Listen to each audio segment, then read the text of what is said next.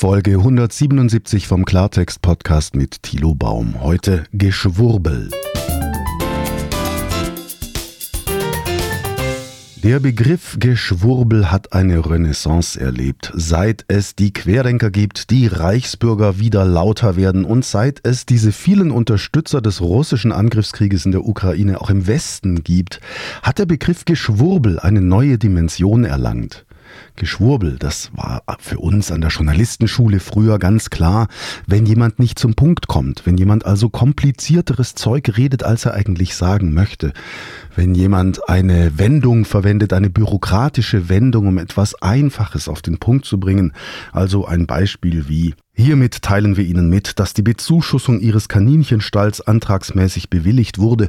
Sowas, wenn es einfach nur darum geht, ja, wir bezuschussen Ihren Kaninchenstall, das wäre eine normale Aussage. Aber die komplizierte, komplexe Variante, die wäre aus unserer Sicht, aus Sicht von Journalisten, damals Geschwurbel gewesen.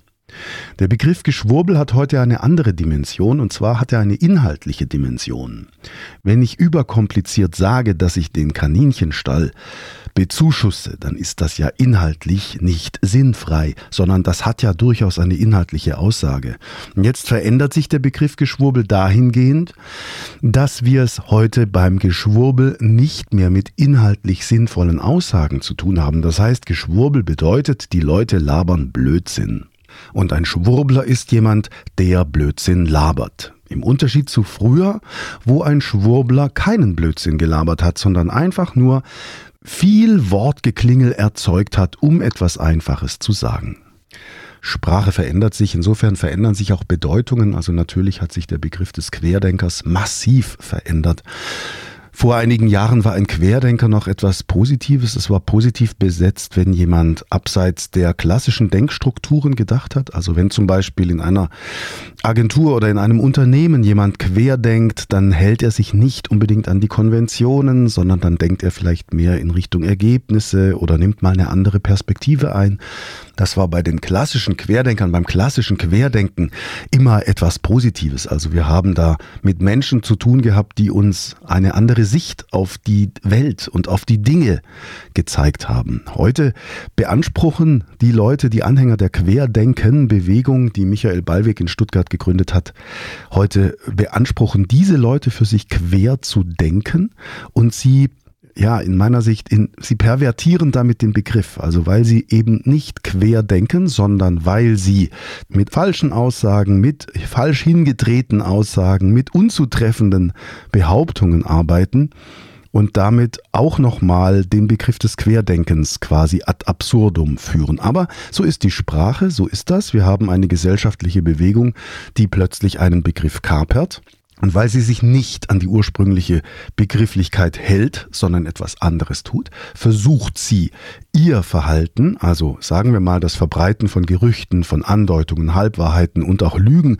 als Querdenken zu bezeichnen. Und diese Leute wollen dann damit erreichen, dass wir glauben, dass sie uns nur auf eine andere Perspektive hinweisen wollen. So tun sie auch Sie tun dann friedlich und sagen, wir wollen Frieden und alle Menschen sind Menschheitsfamilie und so weiter. Dieses Zeug, auf das Esoteriker gerne reinfallen, weil es so fürchterlich spirituell klingt und so schön ist und so nett und wir alle eine Familie. Dieser ganze Kitsch, den verwendet dann diese neuartige Gruppe, um den Begriff des Querdenkens für sich zu reframen. Also Reframing.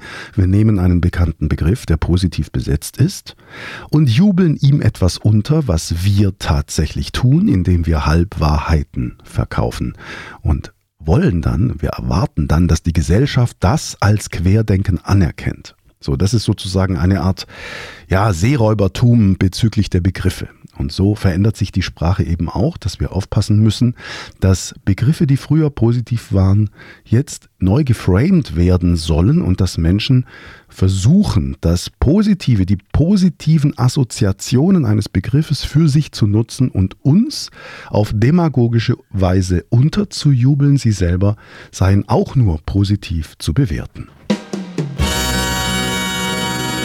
Zum Begriff des Geschwurbels zurück. Es bezeichnet heute, ich sag's mal vereinfacht, unqualifiziertes Gerede. Wenn Sie sowas öffentlich sagen, unqualifiziertes Gerede, haben Sie sofort die Querdenker-Fraktion, direkt an ihrem Schreibtisch stehen. Die guckt sie dann durch den Bildschirm an und fragt, ja, was ist denn bitte qualifiziert, was ist unqualifiziert, wer legt denn das fest und so weiter. Also diese Reaktionen aus dieser Ecke sind doch ganz typisch, weil die Menschen dann anfangen durch eine Metaebene, also wiederum eine Reframing, zu hinterfragen, was sie da sagen. Sie bestreiten dann sozusagen, dass es unqualifiziertes Gerede gibt, obwohl wir alle wissen, dass es unqualifiziertes Gerede gibt. Also zum Schwurbeln gehört dazu, dass jemand die Kritiker beispielsweise der Querdenkerszene angreift und dann versucht, auf einer Metaebene deren Glaubwürdigkeit zu zerlegen. Das ist auch eine gängige Praxis, das ist in der Demagogie Ideologie und in der Propaganda relativ üblich, dass man die anderen dann angreift. Und das geschieht eben, indem jemand dann sagt, hey, was ist denn bitte qualifiziert und unqualifiziert? Wer maßt sich das denn an, das festzulegen? Und damit will der Angreifer dann sozusagen klar machen, wir sind doch alle eine Menschheitsfamilie, wir haben alle Meinungsfreiheit, jeder darf alles sagen. Und deswegen bist du, böser Kritiker, jemand, der uns die Meinungsfreiheit nehmen will. Und da will ich jetzt mal ganz kurz einhaken, denn das stimmt so nicht. Also diese Argumentation, die man uns da unterjubeln will, ist grundfalsch. Denn einmal gibt es tatsächlich professionelle Kriterien, um unsinnige und sinnvolle Aussagen zu unterscheiden. Das machen wir nicht aus dem Bauch raus, sondern da gibt es tatsächlich Kriterien, die kann man lernen, die kann man sogar studieren. Und dann ist es keinesfalls so, dass die Meinungsfreiheit für alle Äußerungen gilt. Also wenn die Querdenkerszene sagt, wir wollen doch nur unsere Meinung sagen, wir sagen doch nur unsere Meinung und jeder soll sich seine Meinung selbst bilden und sie beliefern uns dann mit Halbwahrheiten und Lügen und sagen dann, wir sollen uns darauf, auf dieser Basis unsere Meinung bilden, dann ist das nicht von der Meinungsfreiheit gedeckt. Und diese beiden Punkte will ich kurz nochmal anreißen. Also erstens, was ist eigentlich qualifiziert und was ist unqualifiziert? Und zweitens, was ist denn nun von der Meinungsfreiheit gedeckt und was nicht? Also wenn wir in der Redaktion früher entschieden haben, ob wir ein Thema in die Zeitung setzen oder nicht, oder ob Sie das heute beim Radio oder beim Fernsehen machen, ist völlig egal oder auf einer Internetseite. Wenn also heute Journalisten, wenn heute Redaktionen entscheiden, ob sie ein Thema bringen oder nicht, dann entscheiden sie das natürlich aufgrund von professionellen Kriterien. Also wir bringen etwas in der Zeitung, wenn es neu ist, ja, das ist ein wichtiger Nachrichtenfaktor, so nennt man das. Ein Nachrichtenfaktor heißt, etwas zählt mit bei der Rechnung, ob etwas eine Nachricht ist. Also neu ist es, wir bringen keine alten Geschichten, sondern neu ist es und dann hat es auch eine Relevanz und zwar eine Relevanz fürs Publikum. Da werden Sie dann natürlich in der Motorwelt vom ADAC andere Geschichten finden als in der Gala. Ja, logisch. Also je nach Publikum haben Sie eine unterschiedliche Definition von Relevanz. Und dann gibt es natürlich noch einen Haufen andere Kriterien. Jetzt beim Boulevard würde ich sagen, gibt es noch so Kriterien, wo wir sagen, eine Nachricht ist verblüffend, das ist irgendwie überraschend, es ist emotional, es provoziert. Also da gibt es ganz viele verschiedene Nachrichtenfaktoren und die beiden, dass etwas relevant ist für unser Publikum und dass es neu ist, sind für mich die beiden wichtigsten Punkte. Im tagesaktuellen Journalismus können Sie im Grunde auch noch mal so eine Art Maßstab einführen, indem Sie sagen, was ist heute anders als gestern? Also die Nachricht New York hat Strom ist so gesehen keine Nachricht in normalen Zuständen. Aber wenn New York nun einen langen Stromausfall hatte, dann ist die Nachricht New York hat Strom tatsächlich relevant und neu, weil es auch den Unterschied zu gestern transportiert. So, und diese Nachrichtenfaktoren, die wir bemühen, um zu entscheiden, ob eine Nachricht relevant ist und die Zeitung kommt, die basiert noch einmal auf einer ganz grundlegenden Sache.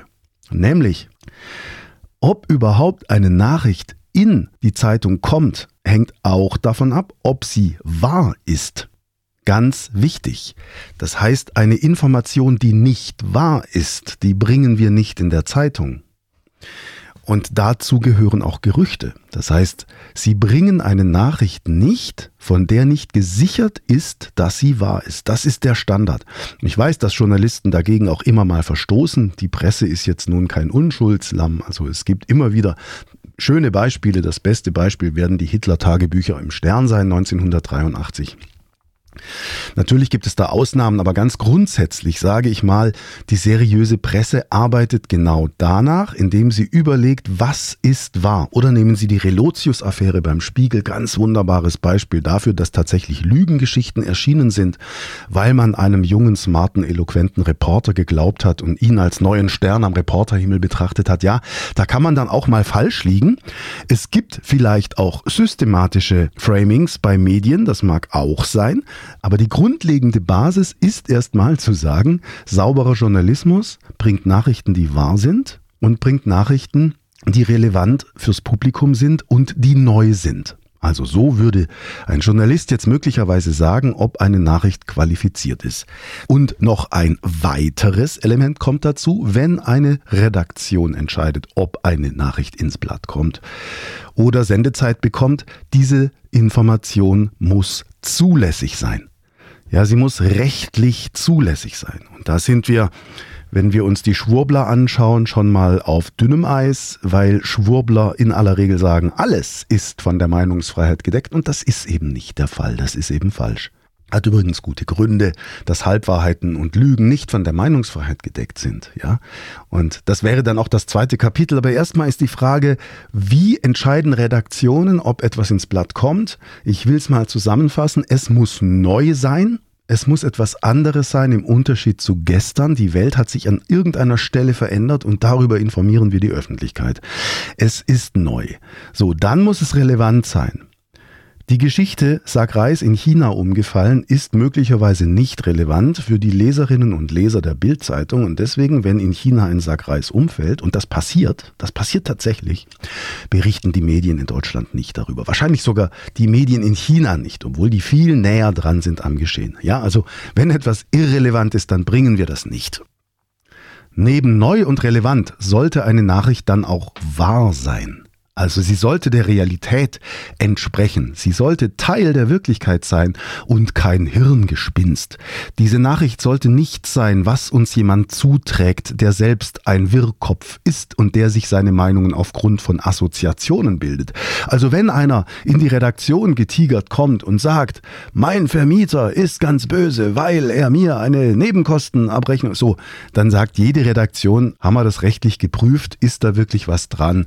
Und das allererste allererste, was eine Redaktion bei solchen, ich sag mal, Themenvorschlägen prüft, ist die Frage, haben wir es mit einem Spinner zu tun oder nicht. Es gibt eine ganze Menge Spinner, die in die Redaktion entweder zu Fuß reinmarschieren oder die auch Leserbriefe schreiben oder eine Redaktion mit E-Mails bombardieren, meistens endlos langes Zeug, unzusammenhängende Inhalte. Und da sagt dann eine Redaktion auch schnell, okay, das ist ein Spinner. Denn wer etwas zu sagen hat, kann es klar sagen. Und wer geordnet denkt, wird auch strukturiert schreiben. Und Informationen von Menschen, die nicht geordnet denken können, sind für jede Redaktion sehr, sehr gefährlich. Also man muss dann aufpassen, ob man einem Gerücht auf den Leim geht, ob man irgendeine Unwahrheit oder eine Behauptung verbreitet oder so ähnlich so. Und das ist dann das wichtige Kriterium. Ist die Information tatsächlich wahr? Und nochmal, wenn es nicht gesichert wahr ist, dann gilt die Information als unwahr. Die Information gilt so lange als unwahr und wir bringen sie so lange nicht bis wir den Beweis haben, dass diese Information zutrifft. Das nur als kleine Antwort auf die Frage von irgendwelchen Verfechtern der Querdenkerszene, die dann sagen, wer beurteilt denn das? Wir dürfen doch alle. Nein, es sind tatsächlich publizistische Kriterien, nach denen wir so etwas professionell beurteilen können. Schließlich das Kriterium, die Aussage, die Information muss zulässig sein. Und damit wären wir dann bei der Frage, was ist eigentlich von der Meinungsfreiheit gedeckt und was nicht. So Artikel 5 GG sagt, wir dürfen unsere Meinung in Wortschrift und Bild verbreiten, also äußern, verbreiten. Wir dürfen also publizistisch tätig sein, denn verbreiten bedeutet etwas an die Öffentlichkeit zu richten.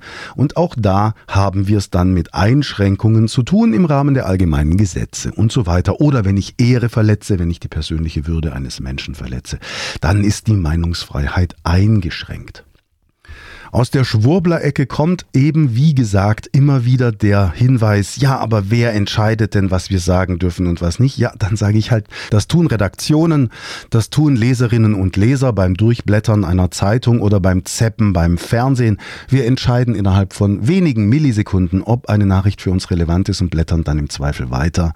Das heißt, ein Leser, eine Leserin muss unseren Zeitungsbeitrag nicht vollständig gelesen haben, um zu entscheiden, dass ihn das nicht interessiert interessiert, sondern wir blicken drauf und sagen, okay, interessiert mich, interessiert mich nicht. Und genauso gehen auch Redaktionen vor. Bei der Frage, was ist zulässig, was ist unzulässig, entscheiden es oft am Ende Richter. Und da gibt es natürlich dann auch in einem komplexen Rechtssystem wie dem unseren möglicherweise Gerichte, die einander widersprechen. Also zum Beispiel ist die Äußerung, dass die ungeimpften genauso benachteiligt sind heute wie die Juden im Dritten Reich, indem ich auf der Querdenker-Demo mit einem gelben Stern rumlaufe, auf dem ungeimpft steht. In der Typografie von damals, da scheiden sich bei den Richtern immer noch die Geister. Also manche Richter sagen, das ist zulässig und manche Richter sagen, das ist unzulässig. Da würde ich jetzt zum Beispiel bei so einer Äußerung, wenn jemand sagt, die Ungeimpften heute sind in der gleichen Situation wie die Juden von damals. Da würde eine seriöse Redaktion, die sich an die professionellen Kriterien hält, die würde sagen, naja, ob zulässig oder unzulässig ist für uns jetzt eigentlich gar nicht die Frage. Es ist auf jeden Fall geschmacklos und es ist eine falsche Bewertung des Holocaust. Und in dem Moment, wo wir den Holocaust mit etwas so Kleinem, Unwesentlichen wie den Benachteiligungen von ungeimpften Menschen in der heutigen Bundesrepublik Deutschland vergleichen, dann fehlt dem Absender jedes politische Gespür. Dann hat jemand überhaupt keine Kompetenz beim Thema öffentliche Kommunikation. Und deswegen bezeichnet eine Redaktion eine solche Äußerung dann als unqualifiziert und lässt sie nicht ins Blatt dass das Ganze dann auf irgendwelchen Internetseiten sich multipliziert, ist klar. Es findet dann auch Anklang bei Menschen, die die Kriterien der öffentlichen Kommunikation nicht kennen, bei Menschen, die selbst keine Medienkompetenz oder Informationskompetenz haben, die also nicht wissen, wie wir eine solche Information bewerten und schließlich einordnen. Oder ein anderes Beispiel, wenn Daniele Ganser, der inzwischen bekannte Historiker aus der Schweiz, wenn er sagt, auf die Frage, gab es denn in der Menschheitsgeschichte schon einmal eine solche Spaltung wie heute zwischen geimpften und ungeimpften oder Impfbefürwortern und Gegnern, der Interviewer in dem Film Pandemd unterstellt diese Spaltung einfach. Ich halte sie für Schwachsinn, diese Behauptung, aber meinetwegen. Ja, so, und wenn jetzt, wenn jetzt der Daniele Ganser sagt, im Rückblick historisch verweist er auf Kambodscha, auf Pol Pot und die Killing Fields. Dann ist schon das eine völlig unangemessene historische Gedankenführung, weil er selbst als Historiker nicht erkennt, dass diese Verbrechen gegen die Menschlichkeit nun wirklich eine andere Dimension einnehmen als heute die Tatsache, dass ich als ungeimpfter vielleicht nicht auf eine bestimmte Veranstaltung gehen darf. Und wenn dann Jelegansa dann auch noch die Juden und die Nazis als Beispiel anführt für eine gesellschaftliche Spaltung, dann ist er fachlich raus. Dann sagt natürlich auch ein Prof von der ETH Zürich oder ein anderer, dass er kann da gerne seine privaten Bücher schreiben, aber als Wissenschaftler in unserem Institut tritt er bitte nicht mehr auf mit dem Quatsch, den er da erzählt. Und das ist eben dann der Punkt, nicht? Also da haben wir dann auf der einen Seite die Querdenker, die sagen, ich darf doch alles sagen, was ich will. Und auf der anderen Seite haben wir die Profis, die öffentliche Äußerungen tatsächlich auch einordnen können und die dann diesen Bestrebungen, den Holocaust klein zu reden, dann durchaus einen Riegel vorschieben.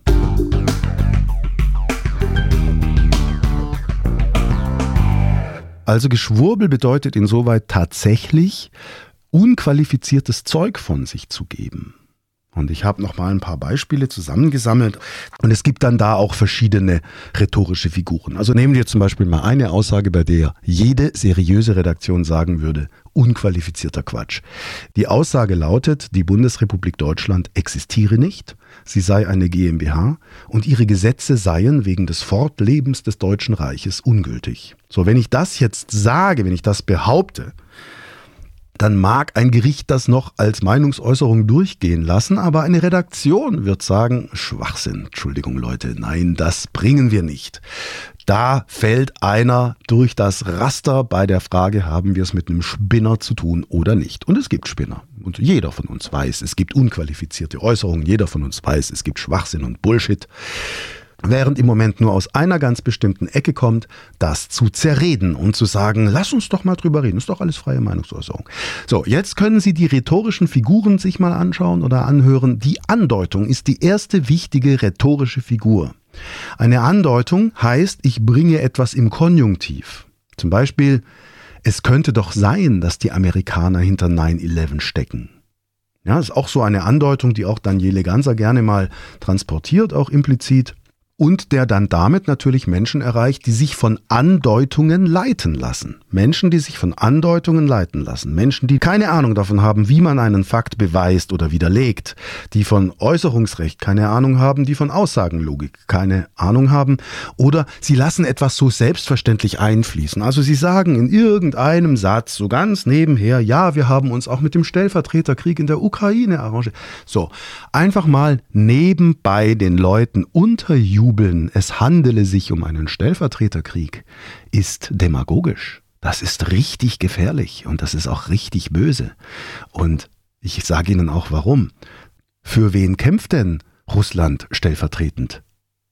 Okay? So, also auf der russischen Seite ist es schon mal kein Stellvertreterkrieg. Und dann auf der ukrainischen Seite, für wen kämpft denn die Ukraine, wenn nicht für sich selbst? Merken Sie, was passiert, wenn Sie dieser Schleife auf den Leim gehen, wenn Sie sagen Stellvertreterkrieg? Es kann nur dann ein Stellvertreterkrieg sein, wenn Sie der Ukraine die Staatlichkeit absprechen, so wie Putin das tut. Wenn Sie also selber Querdenker sind, Reichsbürger oder Putin-Freund, dann werden Sie wahrscheinlich sagen, das ist ein Stellvertreterkrieg. Und wenn ich eben so eine Behauptung, es sei ein Stellvertreterkrieg, so nebenbei einfließen lasse, wie das Demagogen eben machen, dann haben wir es damit mit Geschwurbel zu tun. Wäre es kein Geschwurbel, wäre die Behauptung irgendwie argumentiert und belegt. Aber nein, wir hören das einfach mal so nebenher. Dann gibt es natürlich Unterstellungen. Das sind Dinge, die auch einfach zugrunde gelegt werden, einfach behauptet werden. Ich habe das letztens von einer Rednerin gehört, die hat tatsächlich gesagt, wie oft folgen wir dem gängigen Narrativ, ohne es zu merken. Ich habe sie gefragt, was ist denn bitte das gängige Narrativ? Und ich habe keine Antwort bekommen. So, dann haben sie es mit Geschwurbel zu tun. Es ist ganz klar. Es ist eine rhetorisch hinterhältige Unterstellung. Sie sagt nicht, welches Narrativ sie meint. Sie beantwortet die Frage nicht. Oder ebenfalls eine Unterstellung. Eine andere Trainerin sagt, es kann doch nicht sein, dass wir keine kritischen Fragen stellen dürfen. Schöne Unterstellung, denn natürlich dürfen wir kritische Fragen stellen. Auch die Querdenkerszene stellt überall im Internet kritische Fragen. Keiner zensiert das. Der ganze Kram steht im Netz. Es kommt nicht die Staatsanwaltschaft wegen dieser Äußerungen. Die Staatsanwaltschaft kommt dann vielleicht wegen Betrugsvorwürfen, aber jedenfalls, das sind Unterstellungen, indem wir einfach so ein bisschen, so ähnlich wie die die Andeutung beim Stellvertreterkrieg einfach mal so nebenher was einfließen lassen. Andeutungen, Unterstellungen. Next, scheinheilige Fragen. Also der Satz, ich stelle doch nur Fragen, der ist wohl wahrscheinlich inzwischen tatsächlich entlarvt als demagogisches Mittel. Hier stelle ich einfach nur eine Frage und ich, ich behaupte etwas nicht, sondern ich frage. Also was wäre denn, wenn doch die Amerikaner hinter 9-11 stecken würden? So, und die Frage ist nicht besser als eine Aussage, ja. Sie insinuiert eine Lüge, sie suggeriert die Lüge. Und wer jetzt darauf reinfällt, der sagt oft, ja, man kann doch mal drüber nachdenken. Es ist doch nur eine Frage. Und jetzt Vorsicht, wenn Sie so eine Frage stellen, zum Beispiel bezüglich einer Holocaustleugnung, dann sind Sie mit der Frage nicht besser dran, als wenn Sie eine Aussage treffen mit einem Punkt am Ende. Das Fragezeichen macht nichts besser. Das Fragezeichen ist nur ein demagogisches Mittel, um Menschen, die nicht strukturiert denken, die keine Ahnung haben von Äußerungsrecht, die keine Informationskompetenz haben, die zu überzeugen, damit sie auch in diese demagogische Ecke kommen. Schließlich haben wir Gerüchte, ja, also ich glaube, dass Russland die Biowaffenlabore angreifen will, die die Ukraine mit Hilfe der USA unterhält. Das ist so ein Gerücht. Ich glaube das. Oh, man wird doch was glauben dürfen. Na, ist doch Meinungsfreiheit. Also ich meine oder ich könnte es für möglich halten, ja, so diese, diese Geschichten und dann eine Propagandabotschaft, hier in diesem Fall aus dem Kreml, als relativierte vielleicht Aussage, als Gerücht einfach so rüberzubringen. Und da haben wir immer mal wieder so, ich glaube oder ich denke.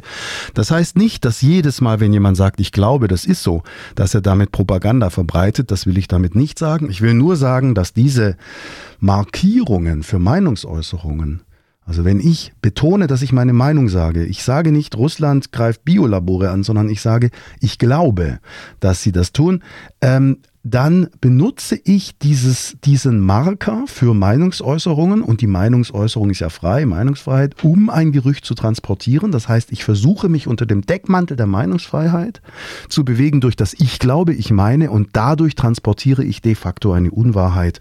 Das ist auch eine rhetorische Schleife, auf die wir heute beim Geschwurbel sehr, sehr stark achten sollten. So, also hier einige rhetorische Figuren zur Frage, wie, wie verkleiden wir eigentlich Geschwurbel? Wie, wie bringen wir Geschwurbel in die Öffentlichkeit und tun gleichzeitig so, als würden wir uns nur ganz harmlos an die Meinungsfreiheit halten und alle, die uns den Mund verbieten wollen, sind gegen unsere Meinungsfreiheit. Denn wir leben ja in einer Corona-Diktatur und in Russland ist alles besser, dort darf man ja seine Meinung sagen. Da geht ja auch keiner hinter Gitter. Deswegen, also das ist der, das ist der demagogische ähm, Horizont vor dem wir uns zurzeit bewegen. Ähm, die Verfechter der Querdenkerszene und der Reichsbürger und der Pro-Putin-Aktivisten versuchen, alles zu zerreden. Sie versuchen zu relativieren, sie versuchen zu bagatellisieren, sie mm, treten Diskussionen vom Zaun über Off-Topic-Themen, über irgendwas. Ja, wer entscheidet denn, ob eine Äußerung zulässig ist oder nicht? Und auf diese scheinheiligen Fragen gibt es natürlich Antworten. Es gibt also Profis, die haben studiert, wie man Äußerungen einschätzt, wie man Äußerungen einordnet. Und das Ganze basiert auf dem heutigen Stand der Wissenschaft, also wie gelingt Erkenntnisgewinn, wie bekommen wir raus, ob etwas stimmt, ob etwas nicht stimmt, wie verifizieren wir etwas, wie falsifizieren wir etwas. Das sind die Standards, die an den Unis gelten, das sind die Standards, die in den seriösen Redaktionen gelten. Und wer sich daran nicht hält, weil er Halbwahrheiten verbreitet, Gerüchte verbreitet, verbreitet oder auch Falschaussagen einfach im Konjunktiv oder in Frageform verbreitet, der muss sich nicht wundern, dass seine Habilitationsschrift nicht zugelassen wird und der muss sich auch nicht wundern, dass sein Leserbrief nicht in der Zeitung erscheint. Er muss sich nicht wundern, dass seriöse Verlage sein Buch nicht drucken und er muss sich auch nicht wundern, dass er ansonsten in den seriösen Medien nicht stattfindet. Die seriösen Medien sprechen ihm damit nicht die Meinungsfreiheit ab. Er darf den ganzen Quatsch, den er glaubt, verbreiten, darf er machen, YouTube-Videos, eigene Seiten aufbauen, solange er damit bei zulässigen Äußerungen bleibt, also nicht die Rechte anderer verletzt, keine Verunglimpfung des Andenkens Verstorbener, indem er sagt, das könnte doch ein Opfer einer Impfnebenwirkung sein und so, dieser ganze Kram. Wenn ich also mich auf der rechtlich sicheren Seite bewege, dann sind meine Äußerungen vielleicht zulässig, dann kann ich damit meine Internetseite vollschreiben, daran hindert mich niemand. Aber ich muss eben damit rechnen, dass bei der Entscheidung, ist die Äußerung qualifiziert oder unqualifiziert, eine Redaktion sagt, komm, ey, lass stecken, es ist Schwachsinn, ja? So, das heißt, Verschwörungstheoretiker und Querdenker dürfen ihre Überzeugungen, solange die Äußerungen an sich zulässig sind, dürfen sie sie verbreiten auf ihrer Webseite, aber damit ist eine Äußerung noch lange nicht qualifiziert. Und das unterscheiden viele halt nicht. Also die seriöse Presse schaut, ist eine Äußerung qualifiziert? Ist es neu? Ist es relevant? Und vor allem, ist es wahr? Und wenn es nicht wahr ist, sondern ein Gerücht oder eine Unterstellung oder die Erde ist flach oder so, dann ist klar, Spinneralarm also diese lange E-Mail, die müssen wir gar nicht lesen, wenn wir eine Bleiwüste bekommen, ohne Leerzeilen, in denen immer wieder Passagen gefettet und unterstrichen und kursiv und so weiter, dann wissen wir eigentlich schon anhand der psychotischen Textstruktur, das brauchen wir nicht zu lesen. Die Wahrscheinlichkeit, dass das wirklich für uns wichtig ist, die ist sehr gering. Wenn es andere Medien lesen sollen, die was draus machen, wir machen das nicht. Wir verschwenden da nicht unsere Zeit, denn Informationen sind entweder klar oder unklar und Informanten drücken sich sich klar aus. Wir haben in jeder Redaktion Informanten, die uns alles Mögliche zutragen. Und diese Leute sind gut und auf die kannst du dich verlassen. Und wenn dann einer glaubt, oh, ich muss auch mal was in die Zeitung setzen und zum ersten Mal mit öffentlicher Kommunikation zu tun hat im Leben, dann wird er sich halt wundern, dass er tatsächlich auf eine sehr qualifizierte Mauer aus Professionalität stößt. Also, der Begriff Geschwurbel hat sich verändert. Heute ist Geschwurbel inhaltlich definiert. Früher war es einfach nur die Form.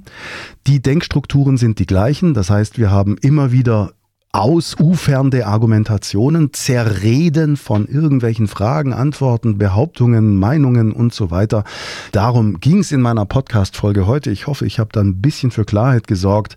Es gibt tatsächlich Nachrichtenfaktoren, die entscheiden, ob eine Nachricht qualifiziert ist und ob sie es schafft, in eine Zeitung, ins Fernsehen, ins Radio zu kommen, in ein klassisches Medium. Ungeachtet dessen darf jeder auf seiner Webseite schreiben, was er will. Die Meinungsfreiheit ist nur insofern eingeschränkt, als wir eben keine Rechte verletzen sollten mit unseren Äußerungen. Danke fürs Zuhören und bis bald.